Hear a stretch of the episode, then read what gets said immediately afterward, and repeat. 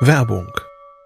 Was nervt extrem? Richtig, wenn Webseiten lange laden. Deswegen machst du deine Seiten schnell, indem du an den Web Vitals schraubst. Dabei schwer zu optimieren? Die Time to First Byte. Das hat Mitwald jetzt geändert. Im Managed Cloud Hosting des Agenturhosters bekommst du eine genaue Analyse deiner Time to First Byte. Du siehst erstmals, über welche Hebel du die KPI verbessern kannst. Teste jetzt 30 Tage kostenlos. Alle Infos unter www.mitwald.de/heise. you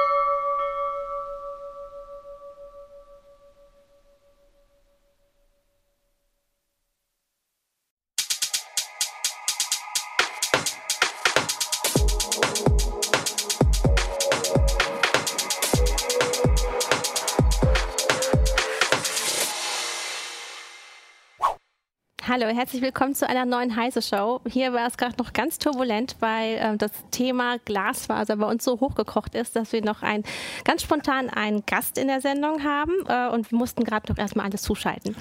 So, aber um richtig anzufangen. Also, letzte Woche hat unser lieber Kollege Ernst Ahlers einen Kommentar geschrieben für Heise Online und du hast gesagt, naja, Glas, ein Glasfaseranschluss brauchen müssen oder muss nicht überall verlegt werden. Kann, man kann auch andere Techniken benutzen und überall Glasfaser Glasfaser zu verlegen, ist eigentlich Quatsch. Das steht in der Überschrift, aber drin steht ja noch ein bisschen mehr, wenn man mal weiterliest. Genau, du hast natürlich ja. differenzierter ausgedrückt, aber es hat auf jeden Fall Reaktionen hervorgerufen. Und das wir ist hatten, gut so.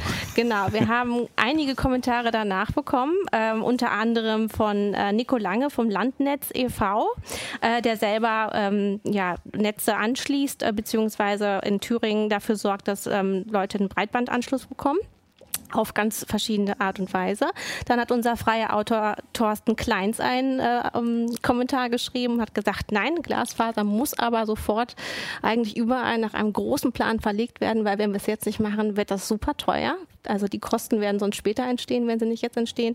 Und dann hat sich noch Dr. Stefan Albers, der Geschäftsführer des Bundesverbands Breitbandkommunikation bei uns gemeldet, also vom BRECO, und hat auch nochmal dafür plädiert. Wir brauchen klare Zielvorgaben, wir brauchen klare Förderstrukturen und hier muss was passieren im Land. Ja, wir wollen jetzt nochmal über all das hier reden. Also Ernst ist bei uns, Jürgen Kuri ist bei uns, ich bin Christina Bär und als Gast, der wird jetzt gleich hier hinten eingeblendet, ist Wolfgang Herr vom Bundesverband Glasfaseranschluss e.V., der halt auch noch was dazu sagen möchte. Aber vielleicht fangen wir jetzt am besten erstmal mit Ernst an und du sagst uns nochmal genau, wie du das siehst. Also ist kein Zweifel, dass wir eine bessere Infrastruktur brauchen. Das drücke ich auch hoffentlich aus. Mir geht es nur darum, dass äh, hier von manchen Seiten Denkverbote in Richtung Vectoring postuliert werden. Das sei eine Technik bad, bad, die man auf gar keinen Fall verwenden dürfe äh, um dann zum Beispiel GPON zu fördern, was ja im Grunde genauso schlimm ist, weil es auch ein Shared Medium ist. Und wenn jemand sagt, die Kupferdoppellader ist am Ende, dann kribbelt es bei mir auch, weil uns die letzten 30 Jahre ja schon vom 300 Baud Modem bis zu einem 300 Mbit Supervectoring-Anschluss geführt haben. Da ist offensichtlich eine ganze Menge Potenzial. Und ich glaube nicht, dass wir da wirklich schon am Ende der Fahnenstange sind. Ob es schlau ist, Kupfer neu auszurollen, ist eine ganz andere Frage. Da bin ich auch nicht unbedingt dafür. Und die Kritik kam auch von einigen Lesern im Forum, die gesagt haben, sie verstehen nicht, dass die Telekom das im Grunde weitermachen kann und auch noch Fördergelder dafür bekommt. Also statt Richtig. Glasfaser zu verlegen, dann doch ja, auf die Kupferkabel Natürlich. Das ist ja auch ganz klar. Im Brego versammelt sich die Telekom-Konkurrenz überwiegend, wozu übrigens auch Telekom-Unternehmen gehören, die noch mit Vectoring ausbauen. Ähm, das Telekom-Monopol gefällt uns allen nicht, es ist klar. Es ist ein ehemaliger Staatsbetrieb, der hat früher eine Staatsaufgabe gehabt, nämlich Infrastruktur schaffen. Und hätte man die Telekom nicht privatisiert, pardon, privatisiert, dann hätten wir vielleicht heute alle einen 16 Mbit-Anschluss, aber auch nicht mehr. Gut, vielleicht nehmen wir jetzt direkt Herrn Wolfgang Herr dazu. Äh, was meinen Sie denn? Oh nein, jetzt hören wir ihn nicht mehr. Vorher hat es noch so gut funktioniert. Oh Mann. Ah, unser, unser Techniker. Ich habe auch den Eindruck, dass es nicht die Hardware ist, die da das Problem ist. Ah. Er hört uns, aber wir hören ihn nicht. Na Nein. gut, dann müssen wir erstmal. Ja, ja genau, wir starten hier nochmal neu. Schade. Naja, es musste halt gerade alles sehr schnell gehen, denn äh, wir haben tatsächlich den Kontakt erst eine halbe Stunde vor der Sendung hinbekommen. Und dann musste ja alles aufgebaut werden. Jetzt. Hallo? Ja, Nein, man hört nichts. Jetzt kommt unser Techniker nochmal extra hier hin. es heißt aus der Technik auch schon, wir brauchen mehr Glasfaser, damit das hier klappt. Ihr, euch ist doch klar, dass wir einen Glasfaseranschluss haben, oder? Ja, ja. ja. Ähm, ich glaube, für eine Meldung bei uns äh, wurde auch extra ein Foto benutzt, wie die Glasfaser hier verlegt wurde, oder? Nein, das, war, Heise, nee, das war was anderes, aber ihr habt trotzdem ein Foto gemacht. Foto, ganz klar. Okay. Sagen Sie nochmal was bitte? Test? Ja, ja da sind Sie. Hallo, Herr So, Herr. dann können wir jetzt wieder weitermachen. Genau. Ja, ganz, ganz herzlichen Dank, äh, dass ich äh, teilnehmen kann an der Heise Show. Freut mich sehr. Ähm, ich glaube, der, der letzte Punkt, der gerade gefallen ist äh, von Ihrem Kollegen, ist natürlich der, der der zentrale ist. Ähm, ohne einen Wettbewerb auf dem Markt passiert an der Stelle nichts. Das ist auch ganz nachvollziehbar, das kennt man auch aus anderen Branchen. Ähm, je mehr Unternehmen sich darum bemühen, den Kunden zu versorgen, umso besser wird die Qualität und umso besser wird dann auch nachher das Preis-Leistungs-Verhältnis. Und man kommt überhaupt zu Fortschritt ähm, an der Stelle. Und insofern ähm, teile ich die Einschätzung, dass wir, äh, wenn wir nach wie vor nur ein äh, Unternehmen am Markt hätten, ähm, sicherlich noch deutlich weiter zurück wären. Auf der anderen Seite muss man aber auch ganz klar sagen, wir müssen uns ja, wenn man sich überlegt, wie lange es dauert, Netze auszurollen, insbesondere Glasfasernetze auszurollen, die dann bis in die Gebäude oder bis in die Haushalte reichen, dann müssen wir so schnell wie möglich anfangen, um unser Land zukunftssicher zu machen. Und ähm, ein, das heißt also, wir müssen jetzt bereits Glasfasernetze ausrollen. Und ähm, wir müssen uns vor allen Dingen ähm, mit dem Gedanken vertraut machen, dass der Großteil dieses Glasfaseranschlusses ähm, aus eigenwirtschaftlicher Initiative heraus bezahlt werden muss. Wenn wir uns nur hinsetzen und auf irgendwelche Fördermittel warten und uns dann überlegen, wie wir die verteilen, dann werden wir viel Zeit verlieren und dann werden wir vielleicht auch, je nachdem, wie die Ziele sind, die diesen Förderprogrammen zugrunde liegen, dann vielleicht auch in Technologien investieren, von denen wir wissen, dass sie eigentlich in fünf Jahren schon am Ende sind. Da, da sprechen Sie natürlich einen Punkt an, der bei der ganzen Diskussion eine, eine, relativ wichtige Rolle spielt. Also beziehungsweise eigentlich eine wichtige Rolle spielt, aber immer so ein bisschen unter den Tisch kehrt. Also ähm, es ist ja die Frage, wie man, was man mit, mit Breitbandinternet verbindet oder was das überhaupt ist. Ist es einfach erstmal ein Ding, das ich Ware, die ich verkaufe, oder ist das genauso wie Telefon, Wasser oder Strom ein Universaldienst eigentlich, den, den, der auch als staatliche Verpflichtung zu sehen ist. Dann könnte man auch sagen, ja gut, ein Netz als natürliches Monopol, Aufgabe des Staates, äh, gibt Untersuchungen, 90 Milliarden für eine äh, flächendeckende Glasfaserverkabelung, die muss der Staat in die Hand nehmen und das einsetzen. Wenn ich jetzt sage, gut, das ist privatwirtschaftlich, ich muss über, äh, auch über konkurrierende Unternehmen machen, dann kann ich als staatliche Förderung natürlich da irgendwie auch ein paar Millionen reinsetzen, muss die aber erstmal natürlich technologieneutral machen. Das ist immer eine schlechte Idee, wenn ich Gesetze mache oder Verordnungen mache und da reinschreibe, was für eine Technik eingesetzt werden soll. Das geht meistens in die Hose. Ähm, das heißt, allein da ist ja schon eine Entscheidung zu treffen. Wie, wie, wie, wie verstehe ich überhaupt eine Netzwer ein Netzwerk in Deutschland? Als was verstehe ich das überhaupt? Ist das jetzt ein, äh, eben den privaten Unternehmen überlassen, was sie da machen, oder ist es eine staatliche Aufgabe? Ja, wer soll antworten? Also, ja, wenn ich danach schieben möchte, ja. was ich versucht habe mit meinem Kommentar auszudrücken, ist, dass wir einen Technologie-Mix brauchen und da ist Glasfaser eine Komponente. Ganz klar, die Glasfaser hat enorme Bandbreiten. Das geht in den Terabit-Bereich. Also das reicht einige Zeit. Und die muss auch so nah wie möglich an die Kunden ran. Das passiert ja auch mhm. schon. Ne? Jeder Outdoor-D-Slam ist mit einer Glasfaser versorgt, die man später ausbauen Telekom, kann. Telekom spricht ja im Prinzip auch immer von glasfaserbasierten Anschlüssen, wenn sie von Vectoring ja. redet, weil der halt bis zum Kabelverzweiger mit Glasfaser läuft. Natürlich. Das ist für die äh, im Prinzip Glasfaserausbau. Wenn ja. die Telekom von Glasfaserausbau redet, meint sie das bis zum KVZ und dann ist gut. Der Rest sehen wir mal, wie wir das hinkriegen. Finde ich eine schwierige Haltung, weil also zum einen, klar, natürlich, man kann aus dem Kupfer bestimmt noch mehr rausholen. Das ist aber natürlich technisch oft recht aufwendig.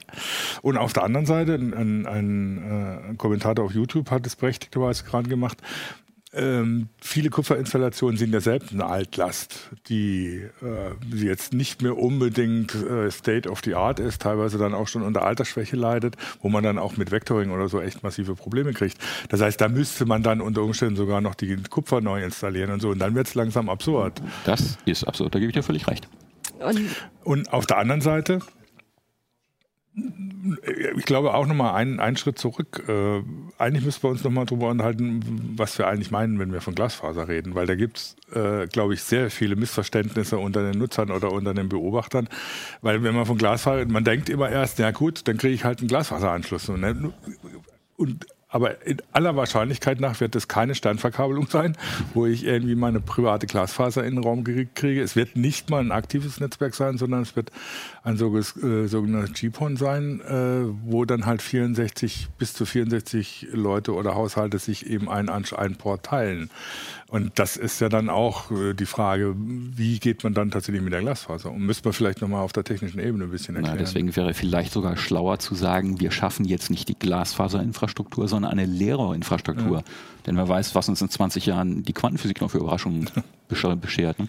Also das hat auch Nico Lange in seinem Kommentar ja. äh, befürwortet, Technolo Technologie neutral vorzugehen. Kann nicht heißen, und ähm, auch die tatsächlich die tatsächlichen Bedarfe zu sehen, weil er ja auch gesagt hat, ähm, der das ein Familienhaus braucht nicht das gleiche wie ähm, Unternehmen im Gewerbegebiet und dass man da einmal gucken muss, was was brauchen die wirklich und was ist dann auch ähm, kostenneutral zu machen mit diesen Natürlich.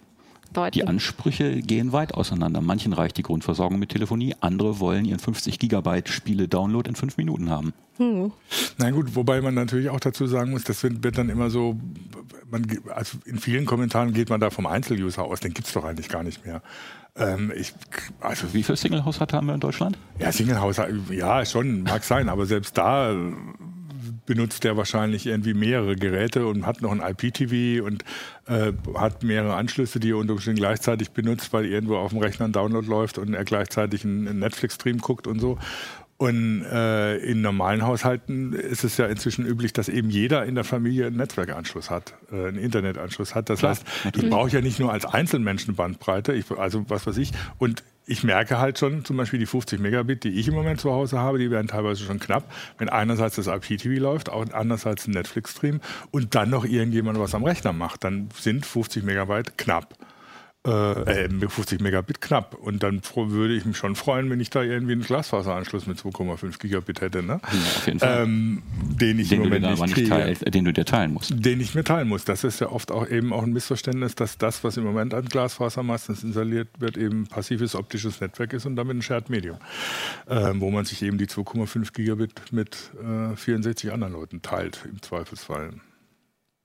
Ähm, das ist aber, wäre jetzt aber auch eine Frage an, an Glasfaserverband, was, was denn die Mitgliedsunternehmen da vor allem machen oder wie, wie sie da vor allem vorgehen. Ich habe im Moment relativ wenig Ton, den ich höre. Also Ach, von dem, schade. Von dem Kollegen, der links von Ihnen sitzt. Vom Herrn Ahlers, glaube ich, das, das höre ich ganz gut. Aber von Herrn Kuri nicht. Ja, also ich, was ich so in, in Plätzen mitbekommen habe, war das Thema, ähm, wie sind denn die Bedarfe in mhm. Zukunft und was reicht für die Haushalte? Ähm, in die Kerbe muss ich natürlich auch noch mal reinschlagen. Ähm, natürlich. Ähm, Machen Sie das.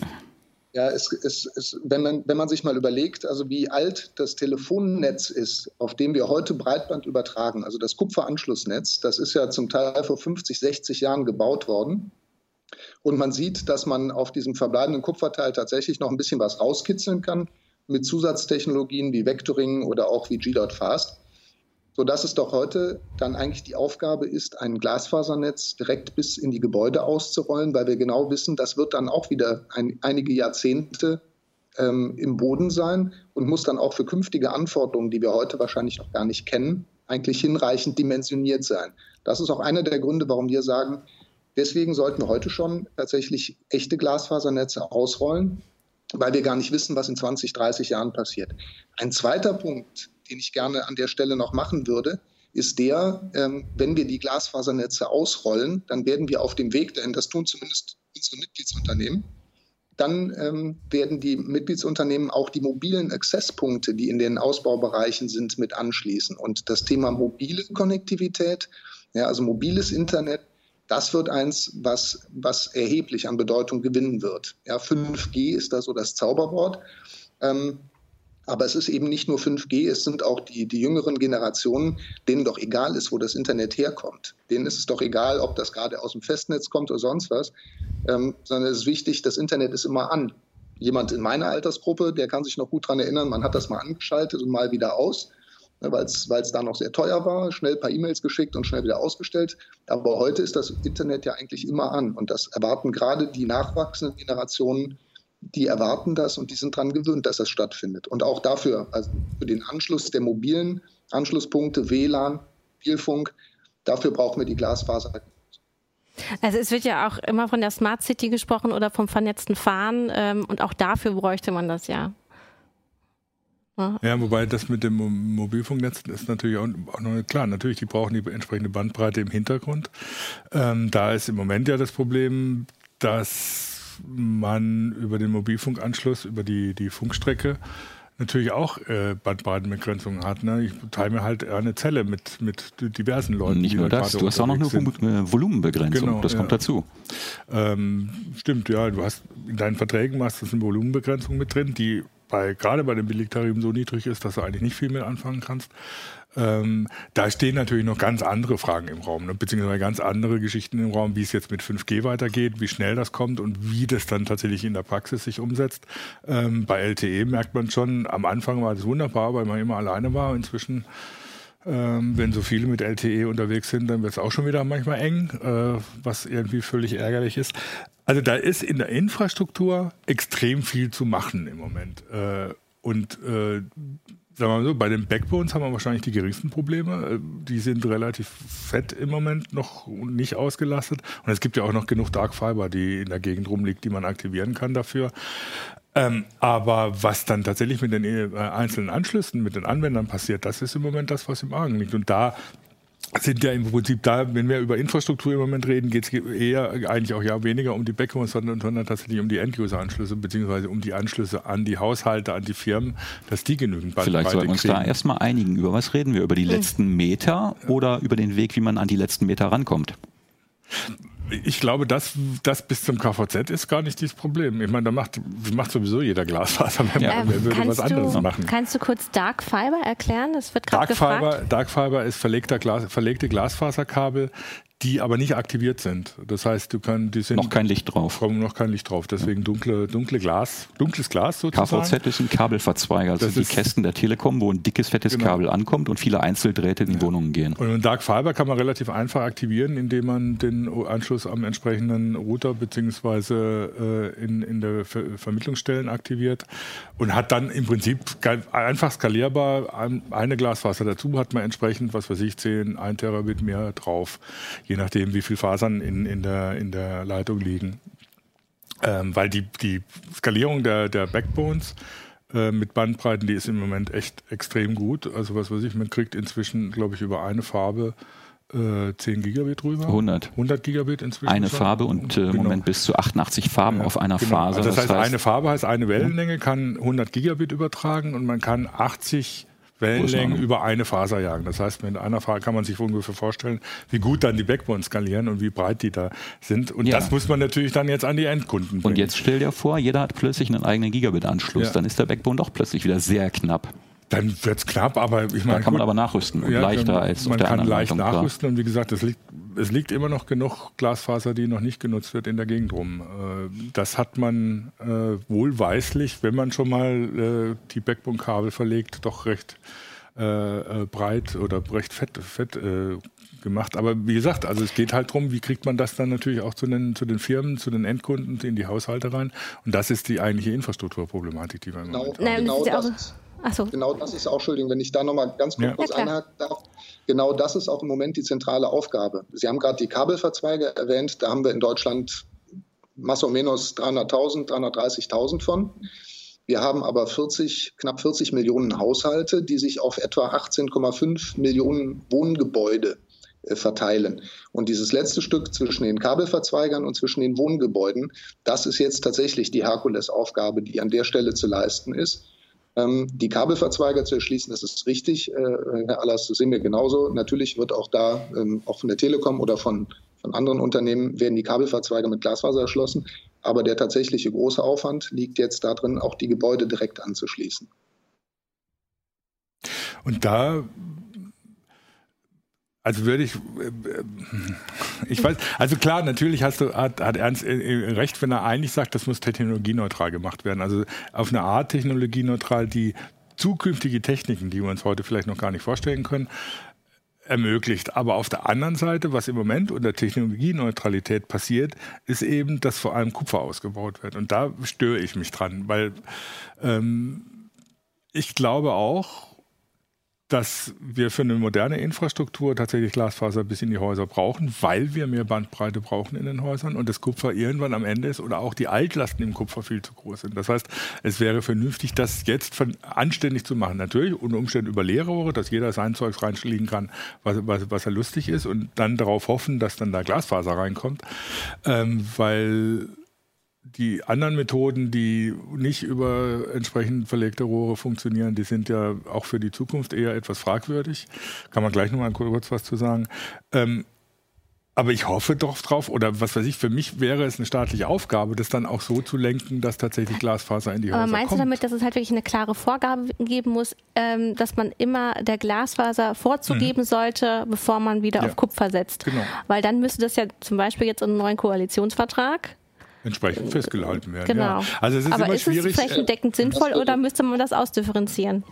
Ja, also äh, vielleicht nochmal gerade ein, um diese Technologieneutralität nochmal kurz zu bemühen. Das ist ja an sich eine Chimäre. Die, die, Anschlusstechnologien an sich sind eben nicht neutral in der Leistungsfähigkeit. Ja, das Kupfer ist nie dafür gemacht worden, Bandbreite zu übertragen, sondern wir freuen uns, dass durch technische Kniffe hier über, über Umwidmung von Frequenzen Bandbreite übertragen werden kann. Aber es ist am Ende, die Kupfer verliert über die Länge den Bandbreitentransport.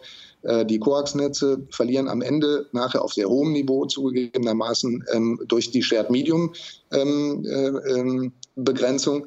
Die Technologien sind nicht neutral. Und wenn man sagt, ich will, gerade wenn ich öffentliche Mittel in die Hand nehme, will ich das Beste, was es gibt, fördern. Und das, von dem man heute weiß, dass es, dass es auch äh, für die Zukunft sicher ist dann muss man eigentlich ein ganz klares Glasfaser-Infrastrukturziel jetzt auch in den Koalitionsvertrag schreiben. Dafür haben wir uns auch ausgesprochen, genau dafür. Also ähm, im Grunde auch, um tatsächlich auch wahrscheinlich ihnen Sicherheit zu geben, äh, um einfach weiter gut wirtschaften zu können. Ne? Also wenn, wenn es klare Vorgaben gibt, können sie sich natürlich auch daran anpassen mit ihren ganzen ja, aber da geht's Unternehmungen. An der Stelle, ja, aber an der Stelle geht es nicht, nicht so sehr um unsere Mitgliedsunternehmen. Die bauen ja da aus eigenwirtschaftlich, wo sich, wo sich das heute schon rechnet also in den, äh, dann bei, im, im, Bereich der Haushalte eher in den etwas dichter besiedelteren Gebieten, sondern ähm, es, es, es muss doch darum gehen, denen, die ah, jetzt sind Sie kurz. Ähm, dass wir denen heute das beste Netz zur Verfügung stellen. Können Sie gerade mal den letzten Satz ja, wiederholen? Also ja, also es muss doch, es muss doch darauf ankommen, gerade wenn wir Mittel der öffentlichen Hand äh, verwenden, dass wir die dafür einsetzen, dass die beste Technologie ausgerollt wird. Nicht die Technologie, die meine, die meine Mitgliedsunternehmen ähm, äh, verlegen. Das, das ist zufällig die gleiche. Ja, aber es ist ja jeder frei, die Glasfaser bis in die Gebäude zu bringen. Und wir müssen möglichst viele Unternehmen gewinnen, dass sie das tun. Wir müssen auch die Telekom dafür gewinnen, dass sie die Glasfaser bis in die Gebäude ausrollt. Können Sie das denn bestätigen, ähm, dass gerade die Fördermittelstruktur, dass das alles ziemlich durcheinander ist, ähm, dass, dass man sehr genau schauen muss, was vom Bund oder vom Land oder von der Kommune gemacht wird? Naja, also im Bundesförderprogramm ist es ja so gewesen, dass ähm, äh, der Bund gibt 50 Prozent dazu, dann muss das Land äh, 40 Prozent geben und die Kommune 10 Prozent. Äh, wenn die Kommune Geld hat, wenn die Kommune kein Geld hat, darf das auch das Land übernehmen. Ähm, was wir, was, was allerdings, ähm, äh, was oder was wir bemängelt haben an dem Bundesförderprogramm ist, dass man hier ähm, verschiedene Scoring ähm, oder Entscheidungskriterien äh, zusammengeschmissen hat, ähm, die dann am Ende auch dazu geführt haben, dass gerade der kurzfristige Versorgungsaspekt eigentlich zu stark in den Vordergrund getreten ist. Ja, also wir wissen genau, Heute werden mit Bundesfördermitteln äh, werden Ausbauprojekte gefördert, die eigentlich in fünf Jahren schon wieder gefördert werden müssen, um das nächste Bandbreitenziel zu erreichen. Deswegen halten wir auch diese Bandbreitenziele für viel zu kurz gesprungen, zumal die sich ja ohnehin nur auf den Download beziehen. Da ist kein Upload drin, da sind keine Qualitätsparameter drin, die wir hinterher brauchen. Äh, Beispiel äh, Latenzen ist ja so ein, so ein zentraler äh, Punkt auch für nachher für 5G-Anwendungen. Ähm, also insofern ähm, ist das zu kurzfristig und was die, was die EU-Kommission jetzt macht mit ihrem, mit ihrem Review, die neuen Konnektivitätsziele ist. Es ist wieder ein Bandbreitenziel. Es ist zugegebenermaßen deutlich höher, Aber damit helfen wir uns nicht. Das sind nur revolvierende Ziele. Was wir brauchen, ist ein Glasfaserinfrastrukturziel. Hm. Äh, Daniel Faust schreibt ja gerade, könnt ihr bitte das Thema Upstream ansprechen, was Sie ja gerade schon angesprochen haben, äh, weil er sagt, gerade im Kontext von kleinen Unternehmen, deren Büro zu Hause ist, also Startups im Keller, ähm, ist das sehr, sehr wichtig. Ja. Ja, wobei man da sagen muss, da gibt es natürlich, wenn, wenn ich mir jetzt angucke, dass eben GPON verlegt wird, äh, auch Beschränkungen. Ne? Ich habe halt im Down, Downstream 2,5 Gigabit und im Upstream 1,5 Gigabit. Das heißt, auch das ist kein synchrones Medium. Wohlgemerkt, für alle. Für alle. Also wo man dann immer dazu sagen muss, dass GPON ein, ein Shared-Medium ist, das bis zu 64 Anschlüsse sich teilen müssen. Und da wird es dann auch schwierig. Also da muss man sich auch dann mal, mal über die Technik unterhalten die dann tatsächlich installiert wird. Weil es gab auch die Frage, wie, wie das denn überhaupt mit der Glasfaser ist. Kann die einfach auf der Straße abgezeigt werden? Theoretisch ja. Man kann natürlich eine Sternverkabelung machen. Die Nein. ist aber so extrem teuer, weil dann natürlich jeder im Prinzip die Bandbreite des Backbones ins Haus gelegt kriegt. Und das macht keiner. Das ist wirtschaftlich überhaupt nicht vertretbar. Die Alternativen sind dann eben das aktive optische Netzwerk und das passive optische Netzwerk, wobei das aktive optische Netzwerk dann auch eben im Kabelverzweiger viel Strom braucht und, und intelligente Elektronik, was dann zu teuer wird. Und das passive optische Netzwerk ist das, was überall installiert wird, weil es das günstigste ist. Und das ist halt dann auch wieder ein Shared Medium. Äh, was im Moment bis 2,5 Gigabit definiert ist, geht es eigentlich noch höher oder wird das noch? Klar, 10 ja, GPON gibt es auch schon. Ja, Da ist auch noch Entwicklung möglich, ja. natürlich. Aber für mich ist der Frage, ist die Glasfaser wirklich so zukunftssicher, wie behauptet wird? Ja, Vor 30 Jahren hätte auch niemand gedacht, dass ja. wir heute 300 Mbit pro Sekunde über eine Kupferdoppelader jagen können. Ja. Und es gibt Optimisten, die sagen, da ist noch viel, viel mehr möglich. Ja klar, ich meine, das war bei der Glasfaser dieselbe Entwicklung. Da haben wir, dass, dass man jetzt eben 100 Gigabit über eine, eine, eine, äh, eine Farbe kriegt, das hätte man sich vor zehn Jahren auch noch nicht vorstellen können. Das ist auch natürlich technische Weiterentwicklung. Aber die Glasfaser ist natürlich von der, von der Technik her, von der, von der physikalischen Basis, um es mal so zu sagen, weitaus besser skalierbar als die Kupferader. Von denen, die wir bisher kennen. Ja, von denen, die Deswegen ist vielleicht ein Lehrer doch die schlaue Alternative, wenn man mal richtig langfristig denkt. Aber kann man immer so lange warten? Ja. Also ich, nein, man muss sich jetzt tatsächlich irgendwann fragen, naja, kommen wir jetzt mal aus dem Quark in manchen Situationen. Ja, und äh, da würden ja auch viele Verbände sagen, ja. nee, wir haben eigentlich schon zu lange gezögert und es müssten richtige Leitlinien da sein oder auf jeden Fall Ziele formuliert Natürlich. werden. Ja. Aber wer formuliert die Ziele denn? Ja, die Bundesregierung. also im Prinzip, im Prinzip brauchen wir, also so wie das im Moment läuft, brauchen wir natürlich politische Vorgaben, die sagen oder so, wir haben dieses Ziel. Sie haben völlig recht, wenn, wenn Sie sagen, dass die Bandbreitenziele sind eigentlich unsinnig, weil äh, das entwickelt sich so schnell und so dynamisch, was die Leute tatsächlich an Bandbreite brauchen, dass, dass ein Bandbreitenziel, das man heute definiert, in zwei Jahren schon obsolet ist. Das heißt, man muss natürlich versuchen, dann bestimmte Technologien die man für sinnvoll hält, irgendwie so in den Vordergrund zu stellen und trotzdem halbwegs noch technologieneutral bleiben. Weil, also ganz davon weg kann man natürlich nicht, aber ähm, ich erwarte mir da schon ein bisschen mehr, ähm, ja, wie soll man es nennen, Zukunftsmut bei der politischen Regulierung, um zu sagen, also Leute, 50 äh, Megabit in den Städten, das ist jetzt ein Witz. Äh, guckt mal dafür, dass er ein Gigabit aufs Dorf bringt oder sowas. Äh, und dann die entsprechende Technik dann natürlich in den Vordergrund stellt, die sowas machen kann und alternative Techniken eher als Notlösung dann betrachtet. Wir wissen aber auch eines, nämlich dass der Markt es nicht regeln wird. Ja. Gerade letztes Jahr hat sich Google von seinem Google Fiber Projekt verabschiedet. Die haben offensichtlich gemerkt, selbst wenn sie es anbieten, gibt es nicht genug Kunden, die es wirklich kaufen das und bezahlen war aber wollen. in den USA, muss man ja dazu Natürlich. sagen. Ne? Die USA haben das mm. Problem in anderer Größe skaliert, aber ja. doch recht ähnlich wie wir. Es ist auch ein Flächenland. Es gibt viele Agglomerationsräume oder Ballungsgebiete. Äh, ein Wort, das ich gerade aus einer Vorlage geklaut habe. Ich gebe es zu. ähm, da gilt aber die gleiche Gesetzmäßigkeit wie hier. Ja. Was gebaut wird, muss bezahlt werden. Wer es bezahlt, ist auch klar. Wir. Aber warten dann vielleicht auch manche kleine Unternehmen oder mittelständische Unternehmen zu sehr darauf, dass der Staat das regelt und sie müssen eigentlich selber Geld in die Hand nehmen? Also der Nico Lange, mit dem ich ja auch nach seinem Kommentar noch einiges korrespondiert habe, hat gesagt, es geht viel, wenn man selber macht. Es ist nicht immer die optimale Lösung, aber man kriegt es viel schneller, als wenn man nur nach dem Staat ruft. Da muss ich ihm recht geben. Aber Obwohl ich da auch wieder bei Jürgen bin und äh, da muss man, glaube ich, grundsätzlich fragen, was gehört zu einer modernen Infrastruktur in diesem Natürlich. Land. Und wenn wir immer sagen, wir sind äh, eine große Wirtschaftsmacht und möchten auch weiter am Ball bleiben, dann äh, müsste man sich da eigentlich auch von oben herab drum kümmern. Ja, deswegen, deswegen meine ich auch, dass teilweise, klar, natürlich wenn man sich anguckt, wenn ich heute ein Glasfaser angeboten kriege, ist das extrem teuer im Verhältnis zum VDSL. Dann frage ich mich natürlich als normaler Kunde, oder brauche ich das jetzt? Brauche ich erstmal nicht. Gut. Das kann aber natürlich für eine strategische Entscheidung bei der Infrastruktur erstmal keine Rolle spielen, natürlich weil da sind, spielen natürlich andere Kriterien eine Rolle. Das heißt, ich muss im Prinzip eine Infrastruktur installieren, wo der Kunde, der jetzt sagt, nö, also 100 Megabit brauche ich nicht, dass er in zwei Wochen, wenn er merkt, oh, könnte ich doch brauchen, es auch machen kann. Und nicht dann irgendwie dafür steht, ja, jetzt habe ich mich dafür entschieden, VDSL zu machen, jetzt kann ich nichts anderes mehr machen. Und das, das ist die Problematik dabei. Deswegen denke ich, dass tatsächlich das nicht nur eine rein privatwirtschaftliche. Sache ist, sondern dass es tatsächlich politische Regulierung oder politische Vorgaben braucht, die bestimmte Sachen auch fördern, die zum Beispiel, ermöglichen, dass eine Infrastruktur äh, zukunftssicher Zum Beispiel einen politischen Willen entwickeln, Fiber to the Curb zu machen. Ja. Und wer es dann wirklich die Fiber bis ins Haus haben will, der muss sich entscheiden, ob er wirklich noch die Grabungsarbeiten mhm. von der Bordsteinkante bis zur Haustür Ja, Tiefbauarbeiten sind ja schon äh, ein großer Teil Problem, dessen. Ja. ja.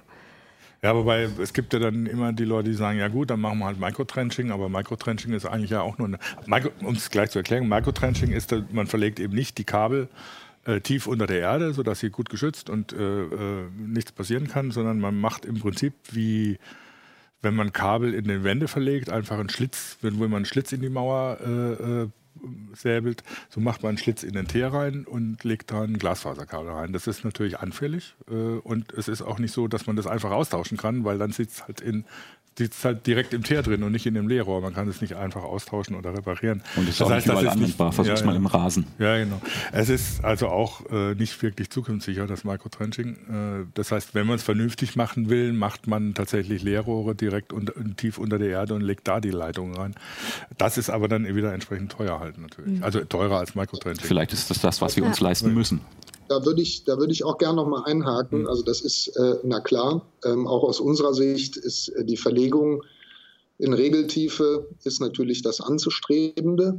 Aber da muss man sich auch die Frage stellen, ähm, möchte ich vielleicht mehrere Dinge gleichzeitig? Also möchte ich Glasfaser haben und möchte ich sie schnell haben?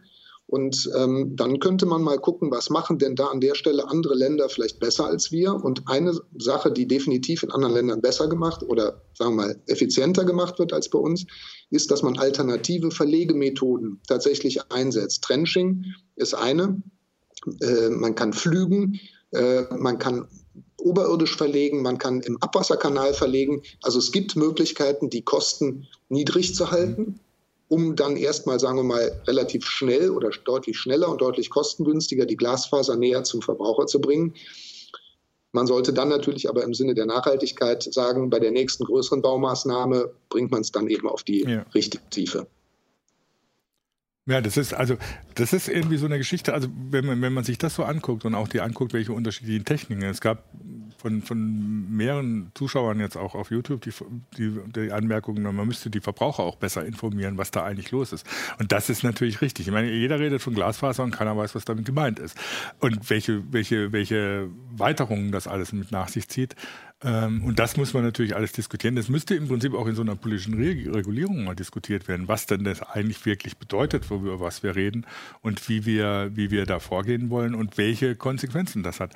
Ich meine, diese Studie, die, die, die mal gesagt hat, 90 Milliarden für eine komplette Glasfaserversorgung, die ging, glaube ich, vom passiven optischen Netzwerk aus. Das haben sie nicht wirklich formuliert, aber ich kann mir nicht vorstellen, 90 Milliarden für eine Sternvernetzung bundesweit, äh, dass das, das reicht. dürfte der niedrigste Wert ja. den man sein, den man nennen kann, ja. ohne sich lächerlich zu machen. Genau. Es aber wird teurer. Ich, mein, ja, ich sage nur Elbphilharmonie. Ja, gut, lass es 100 Milliarden sein, 110 Milliarden, aber das sind 110 Milliarden, die, die investiere ich als Staat letztlich, um eine zukunftsträchtige Infrastruktur zu haben. Ich meine, wenn man überlegt, was in Autobahnbau in, in, investiert wird, was in Bankenrettung investiert wird und so weiter und so fort, äh, dann äh, ist das kein Betrag, den, den, von dem man erschrecken. Wenn man ihn hört, erschreckt man erstmal 110 Milliarden, mein Gott, um Himmels Willen. Aber wenn man sich mal in Verhältnis zusieht und was man dabei für kriegt, ist es dann nicht mehr so viel.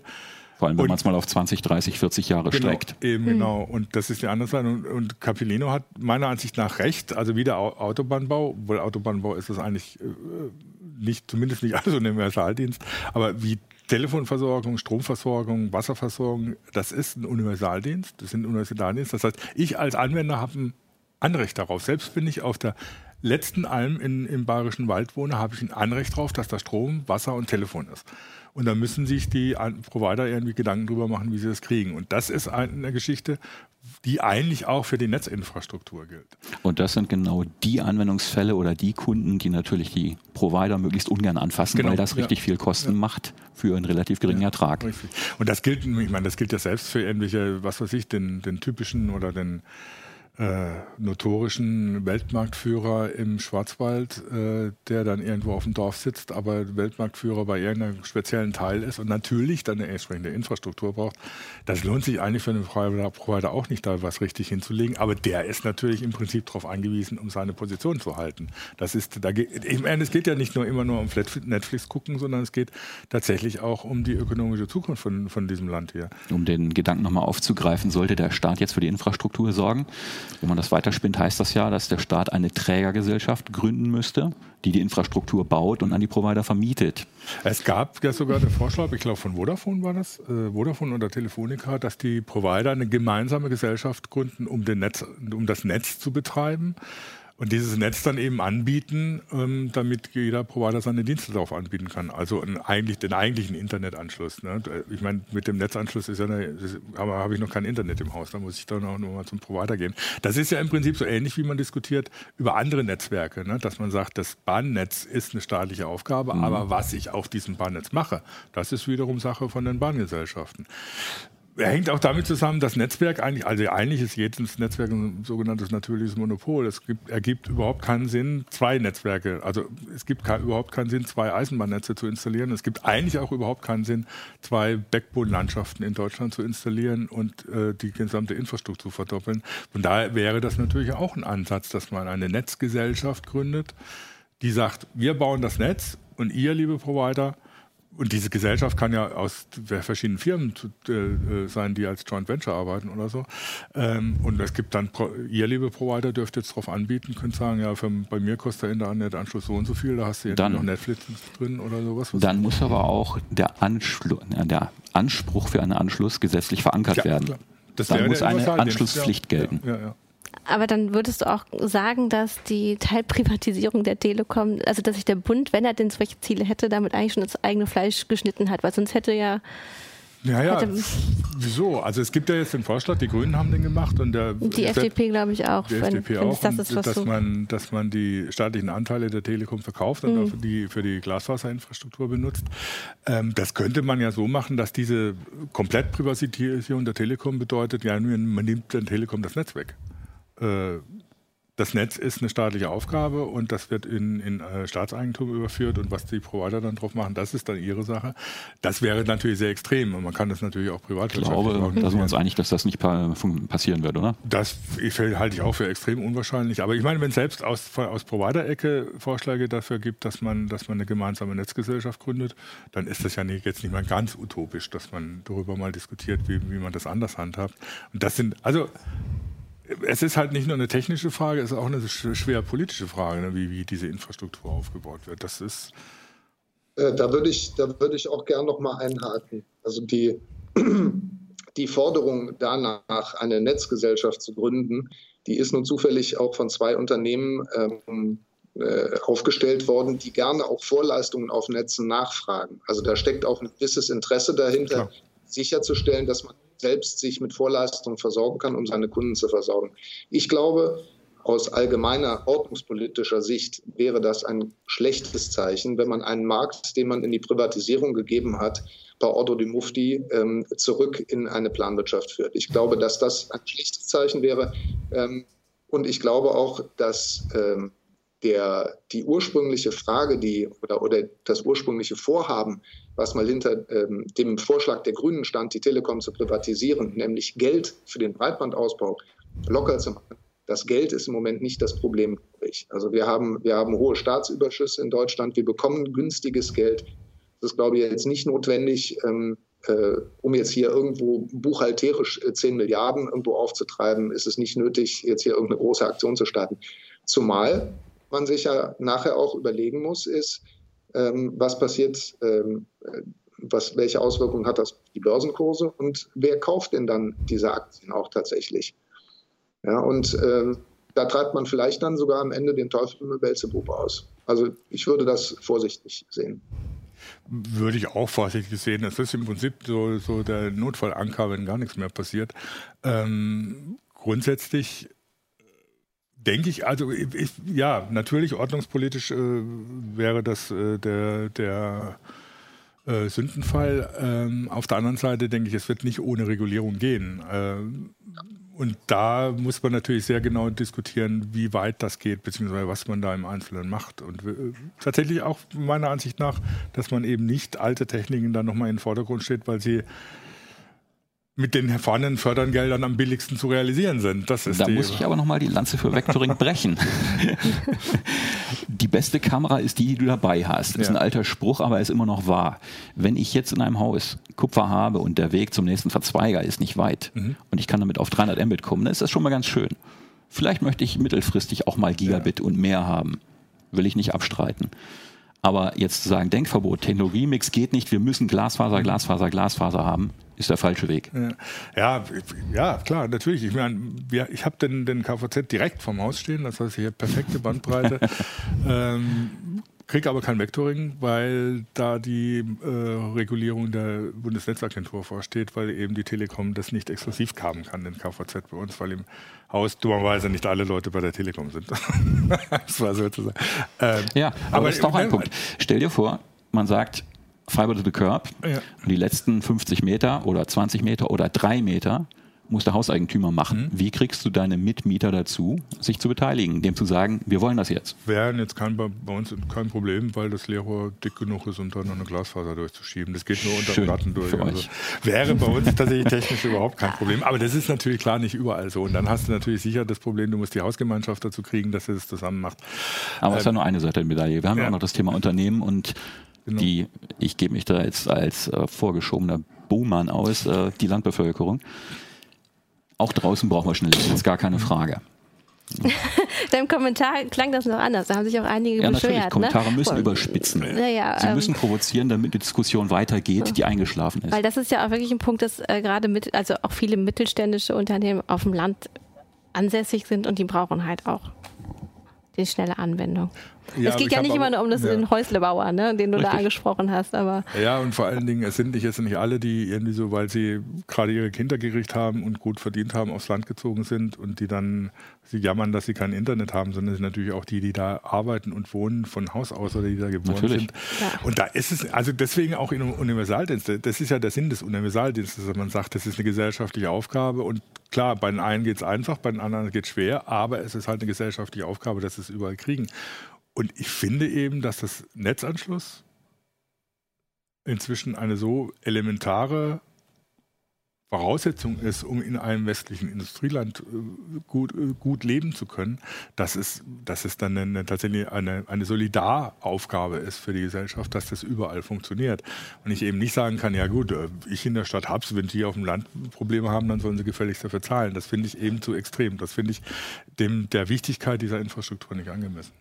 Ja, aber wenn ich da nochmal einhaken darf an der Stelle, ähm, wir sollten auch ähm, äh, insgesamt in Deutschland verstehen, äh, die beste Infrastruktur, die wir im Moment nicht haben und die wir uns wünschen, die gibt es aber auch nicht zum Nulltarif. Wir haben uns so ein bisschen angewöhnt jetzt in den 18 Jahren der Liberalisierung, wenn man sich mal die Kurven anschaut vom Statistischen Bundesamt, wie sich die Preise für den mhm. Telekommunikationswarenkorb entwickelt haben in den letzten 18 Jahren, die sind nur auf dem Sinkflug. Und ähm, eigentlich wird, werden die Preise, die wir für diese Infrastruktur bezahlen, der Bedeutung der Infrastruktur in keiner Weise gerecht. Normalerweise sollten Preise ja einen gewissen den Wert auch widerspiegeln und das tun sie bei uns nicht. Aber da findet nach unserer Wahrnehmung schon ein, ein gewisses Umdenken statt, also dass man nicht mehr nur rein nach dem Preis schielt, sondern zunehmend auch auf mehr Qualität Wert legt. Ja, also Zahlungsbereitschaft ist ein ganz klar ein Thema in Deutschland auch. Ja, auf äh, Schreien nach schnellem Internet, aber gratis und ein anderer bezahlt also so Vollkasko-Internet, äh, kann es auch nicht sein. Ja, es wird es auch nicht geben. Ich meine, wenn man sich anguckt, wie verbreitet inzwischen doch zumindest die VDSL-Anschlüsse sind, die ja schon immer noch einen höheren Preistag haben, als wenn man irgendwie mit ADSL unterwegs ist oder so, dann sind die Leute irgendwann auch bereit, tatsächlich, wenn sie merken oder wenn der, wenn der Leidensdruck so groß wird, dass, dass man merkt, also nee, so geht es nicht mehr weiter, weil äh, ich kann nicht mehr mehr Fernsehen gucken oder äh, äh, irgendeinen Film angucken, dann ist auch die Zahlungsbereitschaft natürlich höher. Aber das ist natürlich klar, es ist ein Problem. Äh, Glasfaser ist jetzt wahrscheinlich nicht zum Tarif eines ADSL-Anschlusses zu bekommen. Äh, und wenn, dann müsste er quer subventioniert werden. Ja, die Telekom bietet ja Gigabit-Internet für 120 Euro an. Das ist eine Hausnummer. Ja, aber nicht mhm. überall. Nein, natürlich nicht. Also was aber weiß ich, wenn Sie mir das legen würden, würde ich dann 120 Das ist möglicherweise bezahlen, ja. der realistische ja. Preis dafür. Darauf muss man sich einlassen wollen. Klar. Zurzeit mindestens. Das wird vielleicht später billiger werden. Mhm. Aber ja, klar, ich meine, das ist natürlich auch, wenn, wenn, wenn ich natürlich solche Sachen massenweise installiere, dann äh, wird das letztlich billiger. Ich meine, wenn ich einen äh, GPON-Anschluss zu Hause habe, dann habe ich schon das Problem, dass ich irgendwie keinen Router ne, dranhängen kann, weil es in Deutschland keinen gibt. Und das ist also, irgendwie ist das alles noch krumm, aber ähm, löst sich dann hoffentlich irgendwann nochmal. Ja, vielleicht als Beitrag noch hier aus äh, von, von unseren Zuschauern. Äh, Moritz Steiger schreibt auch, das Problem aktuell ist ja, dass den Leuten egal ist, worüber die Bandbreite bei ihnen ankommt. Äh, den meisten Nutzern reichen 25 Mbit aus. Daher, daher wird lieber auf ein, einen Aufpreis von 5 Euro verzichtet der wahrscheinlich dann wieder neu investiert werden würde. Ja, ich meine, ist natürlich, also das finde ich natürlich wiederum berechtigt. Ne? Mir ist das im Prinzip auch wurscht, eigentlich, wenn ich jetzt nicht mhm. irgendwie noch irgendwie alter Netzwerktechniker wäre oder so. Äh, mir ist es im Prinzip auch wurscht, wie der Internetanschluss jetzt genau geregelt ist. Hauptsache, ich habe meine Bandbreite und das, was ich machen will, funktioniert. Das ist ja auch ein berechtigter Anspruch als Verbraucher. Ne? Ich muss, will mich ja auch beim Auto nicht drum, äh, drum kümmern, erstmal irgendwie, ob die Kolben alle richtig justiert sind oder sonst was. Ähm, das ja. ist auch ein berechtigter Anspruch. Es soll halt funktionieren. Und äh, gut, da muss ich aber auch entsprechend für zahlen natürlich. Um mal einen schlechten Vergleich zu bemühen, wir fahren nicht alle Porsche und es funktioniert funktioniert auch. Ja, aber was auf jeden Fall nicht funktioniert ist, äh, ich kaufe mir den äh, Fiat Panda und nach zwei Jahren fange ich an, mich zu beschweren, dass er keine 220 fährt. Ja, okay. Aber im Unterschied, im Unterschied dazu, wir könnten alle Porsche fahren. Das, äh, wenn wir entsprechend bezahlen. Meinst du, das, das ist, ist eigentlich mit dem Glasfaser eben noch nicht so. Das ist das Problem. Was halt die meisten Leute zwickt, dass sie wissen, was sein könnte. Und ich auch, glaube schon, ja. Auch den Porsche kannst du nicht 24-7 ausfahren nee. in Deutschland. Das Gut, vielleicht, nachdem wir jetzt alle so unsere kleinen Binsenweisheiten losgeworden sind, ähm, würde ich vielleicht auch mit einer Binsenweisheit von einem Leser enden, nämlich S. Haag aus unserem Forum. Der hat nämlich geschrieben, wenn man nicht damit anfängt, wird man auch nicht fertig. Richtig. Und äh, vielleicht müssen wir das in Richtung ähm, Koalitionsverhandlungen schicken. Ähm, macht euch Gedanken, fangt an. Wir brauchen schnelle Leitungen in Deutschland. Ähm, das ist eine Binse, die ist so gut, die kann ja, man immer mal genau. Dann möchte ich aber eine nachschieben. Schnell, schnell. Es gibt nur eins, was alternativlos ist. Atmen. Ja. Gut, dann ähm, haltet nicht die Luft an, atmet weiter. Wir sehen uns in der nächsten Woche. Vielen Dank, dass ihr dabei wart. Vielen Dank, dass Sie ja, genau, haben. dass Sie so spontan dabei waren, Herr Herr. Tschüss. Tschüss.